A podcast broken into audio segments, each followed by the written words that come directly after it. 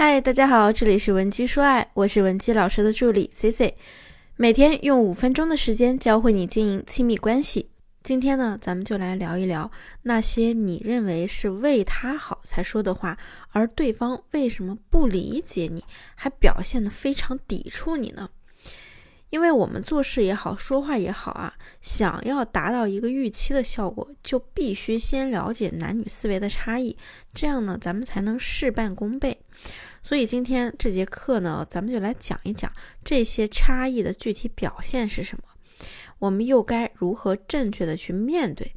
下面呢，咱们来说说男女思维的第一种差异。同学们，咱们回想一下啊，在你日常和另一半沟通的时候。是不是经常会用到疑问句啊、反问句之类的？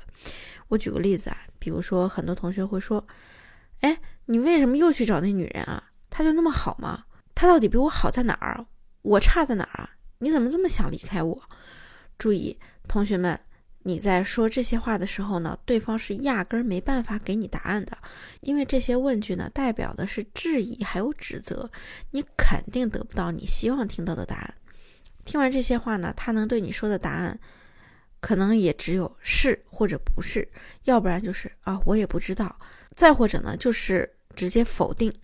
那么正确的说法呢，我们可以怎么说呢？不妨这样试试看。其实你去找他，我知道，我也挺痛苦的，不过也可以理解。我知道一个人在家里老是笑不起来，很压抑，很难受，对吧？不过，我也想听你说说，对于孩子和老人的未来，你是怎么考虑和安排的？没事儿，你就放心说吧，我不会道德绑架你，我也不会去埋怨，更不会去打断你。同学们看到没？同学们，我们只有这样说呢，你才能大概率的了解他和第三者发展的程度以及深度，以及他到底现在是怎么想的。那么，如果你有类似的感情问题，想要我们帮你解决，也可以添加我们的微信文姬零七零，文姬的小写全拼零七零，我们一定会有问必答。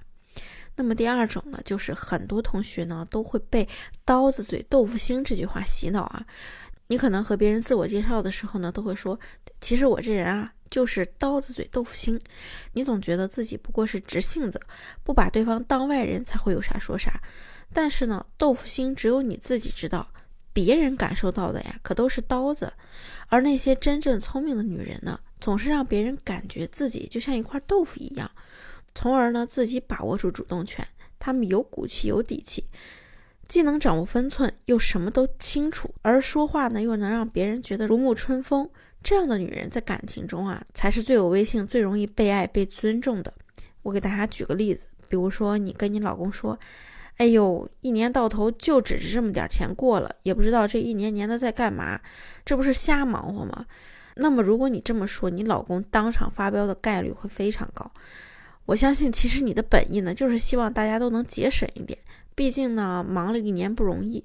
而这个时候呢，对方可能就会觉得你是在抱怨，忽略了他一年来的付出和价值，你非常不懂他。那么正确的表达方式是怎样的呢？我们完全可以这样说：“宝贝，我看你一年到头工作这么辛苦，我觉得我应该帮你多省点钱。我相信呢，你老公如果听到你这么说，不仅会加倍努力的为你工作，而且还会大大的激起他的保护欲。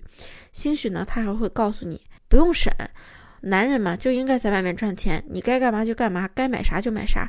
你反而呢会变成被他疼爱的那个小公主。”那么第三种差异表现，我们用一个例子来说明。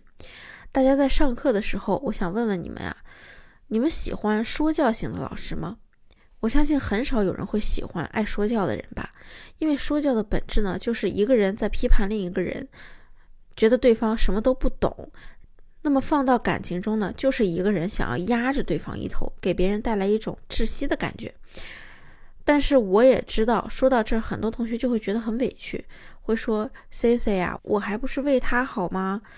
要不是为了他，我耽误那个时间干嘛呀？我干嘛跟他唠唠叨叨的呀？”听起来呢，好像也没错。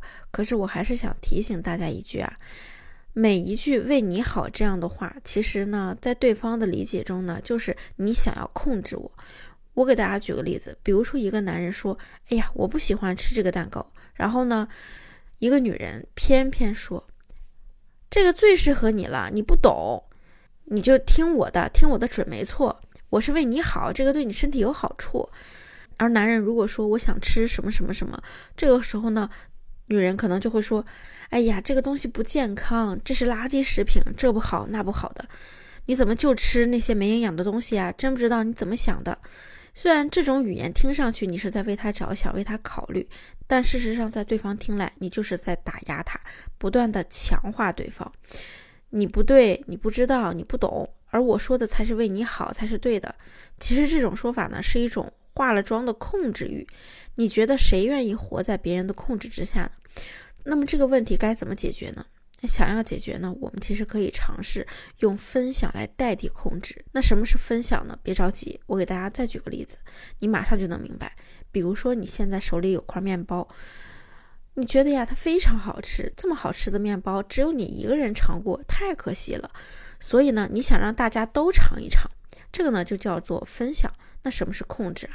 控制就是我有一个面包，可是这个面包呢太大了，我一个人吃不了，所以呢我得把别人叫过来，把它赶紧吃掉。这个呀就是控制了。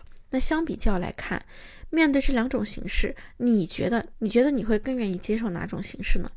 所以啊，如果你想要让对方认可，照你的话去做，就不要再选择去控制他了，而是去学着跟他好好的分享，比如说。